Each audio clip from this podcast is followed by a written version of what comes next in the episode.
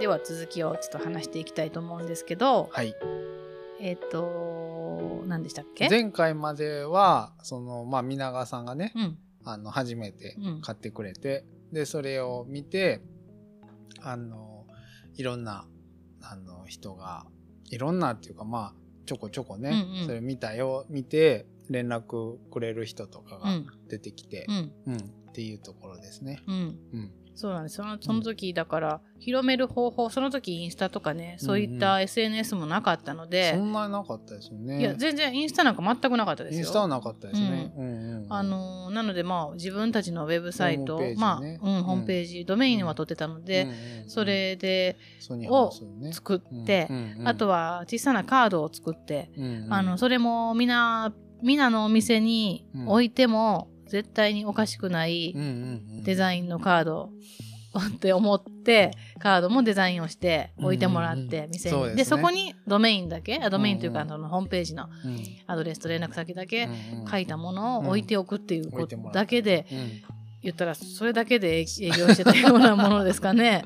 そう、うん。まあみんなで使ってもらってるっていうことが最大の営業やわな。う。ん。うんでもまあ皆さんがにここにたどり着くまで私たちに連絡してくるところまでを誘導するには、もう本当にそういったカードとかを使って、そうそうそう。でまあそれと、うん。あとはあれですよ。あの神戸のスペース O っていうねそれがあのそうなんです、うんあの家宴の第2回に、えっと、思い出迷子という、えー思い出迷子とえーっと何だっけ。えーっと何だっけな金子さんと違うよじゃあ野村さんとうん、えっとその思い出迷子やね。中貝人さん。あそっかそっか、うんうんうんあそうそうそうそう、う。んうん。ごめんなさい。あの、うん。あのその第2回のアーティストとして出てくださった、えー野村住友さんという方がですね、うん自分ご自身で神戸で、うん。あのライブハウスを、うんミュージシャンのミュージシャンの方なんでですけどライブハウスを作ることになって。そうそうそうで、あのスピーカーを作って、ライブハウス用のというか、まあ、そこに常設ライのブハウスそう。そこの音響の装置として、ううんちのスピーカーをうん。使いたいと言ってくれたんですよね、ね。もう本当に作ってその年に結構間もなくですよね。うんうんでそれは本当にあのサライブで使うとなると、うんうん。今度はまたあのもっと低音がいるかなとかそうそうそう。音響的なところであのそれでまあサブウーハーもね、うんペアとなる、まあ、サブウーハーも一緒に作ったりとかしうん。て、でこうい動かせる形で、うん。こう枠というかねそうのん。スピーカー、スタンドのようなものうんうん。を一緒に作って、そうそう。でそそれでまあ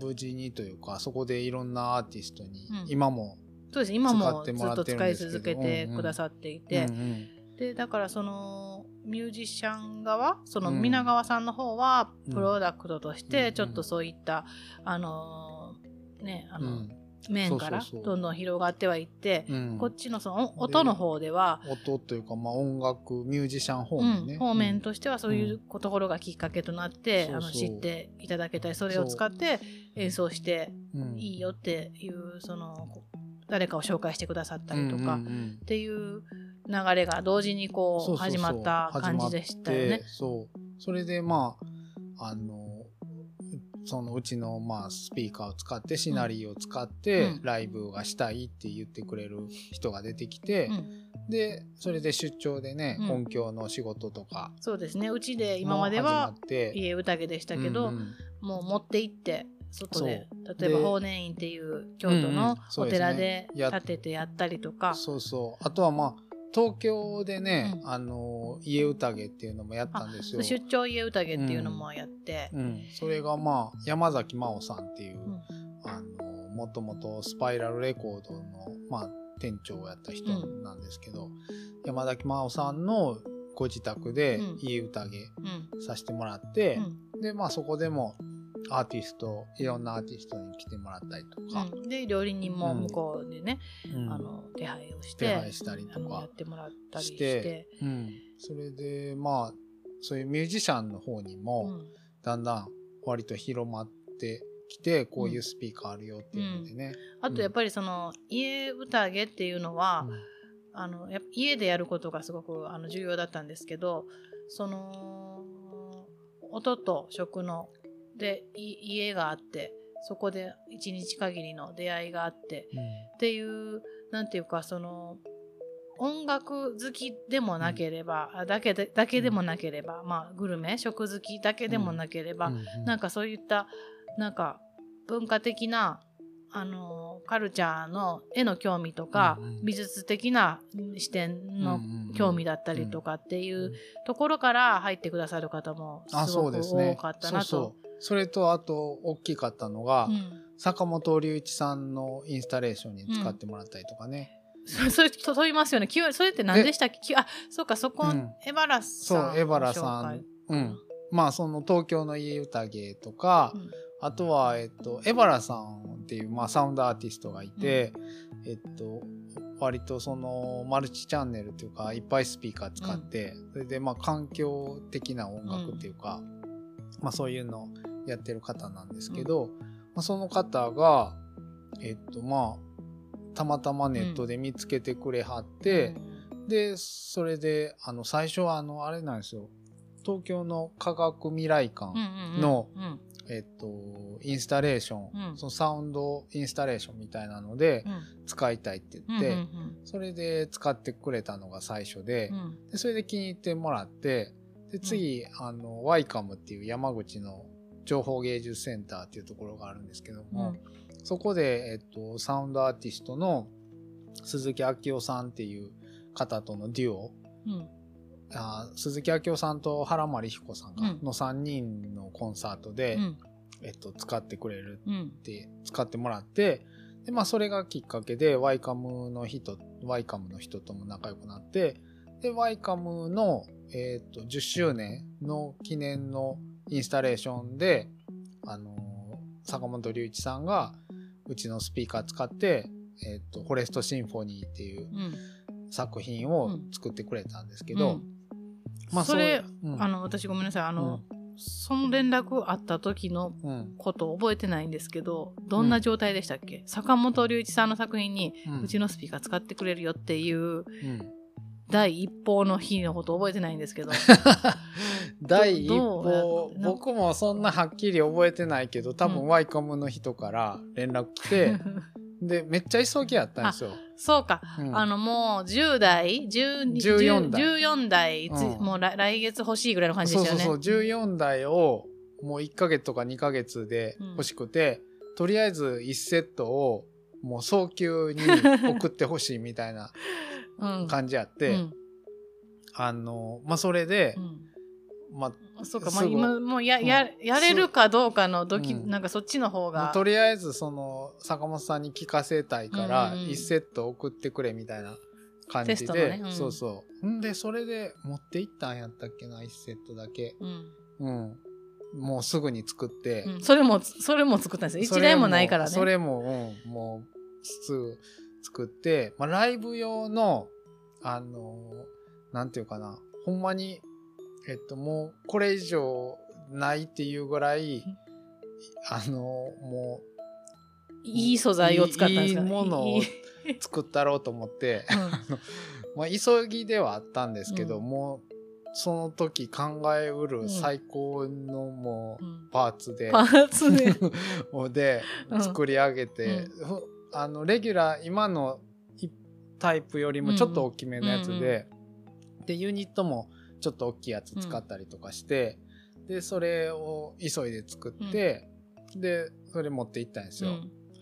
で、まあ、テストしてもらったら結構いい感じで、あの返事もらって、じゃあ14台って感じで、それ1ヶ月か2ヶ月後みたいな感じで、でできて。うんで納品したって感うんうんじ、もうそのだから14台は持っていけなかったんですよ。なんでかって言ったら14台作り終わった時にぶっ倒れたんですよ。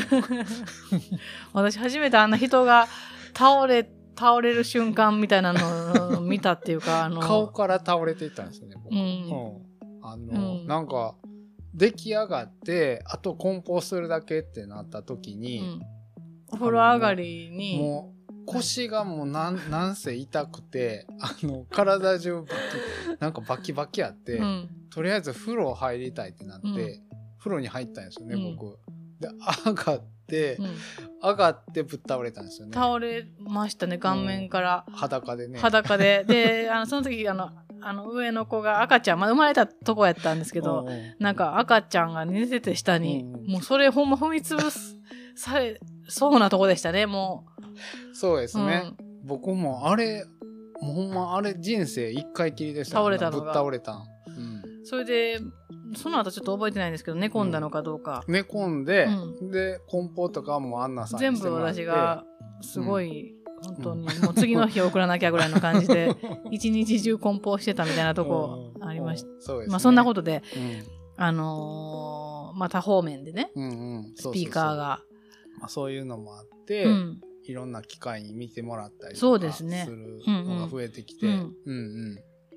そう。でえっといよいよまあ家宴も、家宴もその自分たちの使っ住んでた家がやっぱあのもう本当に狭くて、うん。うんあのまあその14子供が生まれたっていうのもあるんですけども、うん。その出てくださるアーティスト最初は本当に、あのーね。ミュージシャンが、うんうん。あの小さなライブでやってるアーティストにこちらから声をかけてお願いしてっていう形だったんですけど、どんどん割と、ね、その割とその人気人気というかメジャーな、うん。あのアーティストが出てくださるようになって、うん。もう本当に小さなリビングではうん。お客さんの数が、うん。そのもったいないというかねも、まあそうですね、うん。お客さんの数もやし、なんか設備的にもね。そうですね、ううんん。設備的にも、うんあのもっと広いところにということで、うん。今のまあちょっと場所を変えて、うんうん。あのもうちょっと広い、うん。えースペースにね今の場所ですけども、うん。もう工房も一緒になったところを借りて移転して、今の形になってるわけなんですけれども、うんえーそれで、うん。うんえーそれがねまあそのやっぱり僕らあの最初にホールを作りたいっていうのがうん。割と最初の目標としてあって、まあ12面体スピーカーをあのしっかり鳴らせるっていうか、あのホールの、えっと、音響も含めて、うん。その最高の音響空うん間を作りたいっていうので、まあ、手始めに自分たちが常に手を入れれるリビングルーム、うん。うんそこにあって毎日聴いてるから、まあそれを手始めに始めたんですけど、まあ、次はもう最初からそういうしゃあの作り込んだ、あの場所、うん。音響的にもその吸音とかうん。反射とか、あの妥協せずややる。そこもみ自分で作っていくっていうのをやりたいっていうので、うん。今のこの新大宮の、まあ、奈良の新大宮にあるんですけどもうちょっと進化その本単なる、うん。えー借家のリビングルーム、うん14畳のリビングから次のステップとして、まあ、50畳あるんですけども、50畳うん。あのー元お寿司屋さんの宴会場のところをリフォームして、まあ、天井だったり、うん。えー床とかも、うん、床と壁ね。壁の吸音。主にき壁ですね、吸の音とまあ反射をうん。計算して、うん。えー作り込んだスペースが今の場所になるんですけれども、えーそこでもうちょっと人数もたくさん入るので、うんうん。60人とか、そうですね、えーあとは電源の電気の電源環境とかもね、整えて、整えたりともうよりあのその前回の家でのライブとは、もうまた一だだいぶあのうんグレードアップ、音響面ではグレードアップした。ピアノも入れてね。そうですね。うん。入れて、うんっていうライブハウスいわゆるライブハウスのような。ライブハウス的なね、うん、でも、まあ Google で、あの検索するとライブ会場って出ますけどね。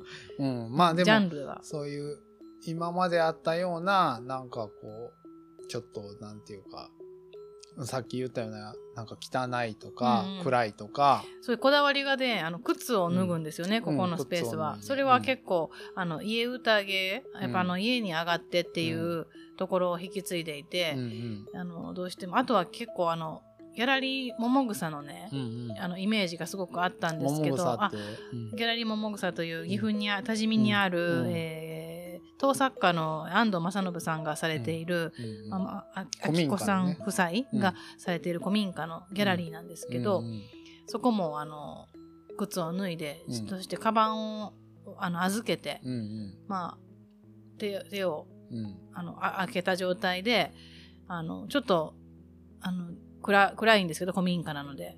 うん。あのま暗くはないけどな。でもそのすごく一面全部窓やし。うん、なんていうかなそのすごく照明が当たってるわけじゃなくってこううんよく見る、そのやっぱなんかうーんそうやな。あのすごいやっぱり日本家屋の良さとかを、まあ本当にひ引き立てるというか、うん。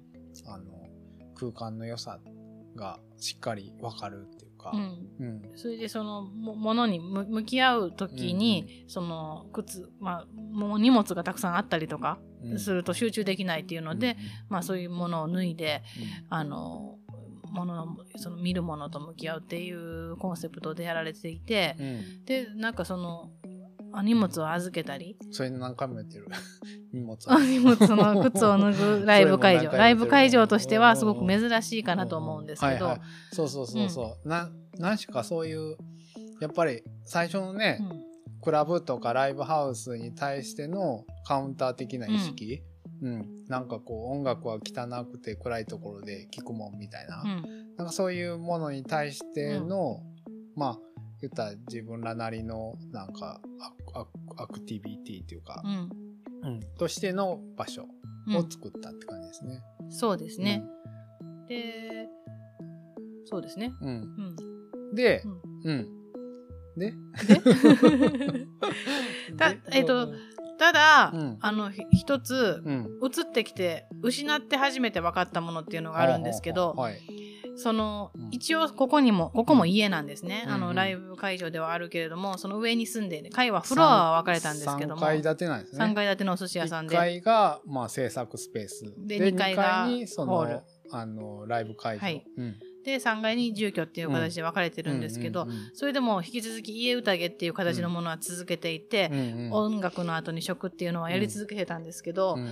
もうなんていうか、うん。あの家宴の一体感っていうんですかね。あ、のだから前の家のね。その前の家でやっていた狭い14狭い方を寄せて、うん。寄せ合って、うん。あのーホームパーティーあの、ね。初めて来た者同士がうん。すごく仲良くなって帰っていくっていう、あの感じが、うん。同じことをしていても全然ちょっとよそよそしくなっちゃって、あのうん。まあ部屋が広くなったっていうのもあるんですけど、ただ靴を脱いで一つのテーブルでを囲むっていうことは引き継いではいたんですけれども、うんうんなんとなくよそよそしい。うんうん。やっぱりどこか借りた場所でやってるような感じになっていて、うん。あのななんかこそう。う雑多なアットホームな一体感っていう全のが、然違う。うん、けどもやっぱり音楽を聴く場としてはすごいグレードアップグレードアップしたしたしたんですね。本。当に音に集中できる空間だし、うん演奏家もやっぱりそのすごい喜んでくれるような空すごい間になったたんですけどからやっぱ全然別のものなんですよね。会場家宴といい。僕らの中では同じことをしようと思ってるんだけど、でもやっぱり場所っていうのの影響力っていうか、なんか自分たちの思いだけじゃなくてやっぱバーとかそこに来る人の心理的な状況とか、そういうものでなんかこうイベントっていうのが出来上がるうんので、うん。なんか仕方ないというか、うん、そうなので、うん。全然違うものにななったっていけどもそうですそうです。なのでダメになった失ったけどもやっぱ得得たものも。そうです、うん。でなので、まあ、家宴っていうやっぱり名前とか、うん。うん。あの感じをではないっていうその違和感が感じ出したので、もうご飯いらないよねって今度なっちゃなったんですね。本当にもう音に集中するイベンントが増えていって、うんまあ、もう家宴じゃなくて、もうライブのみの,、あの本当に向き合うようなね、結構どんどんこうストイックにこう音楽を聴きに来る場所というようなイメージになっていったんですよね。それでまああのーそれは私たちも望むところでもあ,、ありましたしもともとだってそういったね食とか、あのそう。いうの多は分そう。あのやっぱり食とかをつけることによってなんかこういろいろ補おうとしてたんだと思います。そうです。まああの入りうん口もそう敷居をまあ下げたいっていうところもありましたし、例えば女性とかあのねもう取り込みたいなっていうところもあったりうんしてうん。やってたんですけど、それでまあ今の場所をやり続けてはいたんですけれど、うん。いるんですけれど、えー、とこれが、えー、とリスチュードに変わったそれはソニーハウスまだソニーハウスです。でうんうん。それがね。そうです、ん。それでなぜじゃあリスチュードに名前が変わったかというところなんですけども、うんうんそれをうん。次回しますかね。次回にしましょうか。はい。はい、ではありがとうございました。はい、ありがとうございます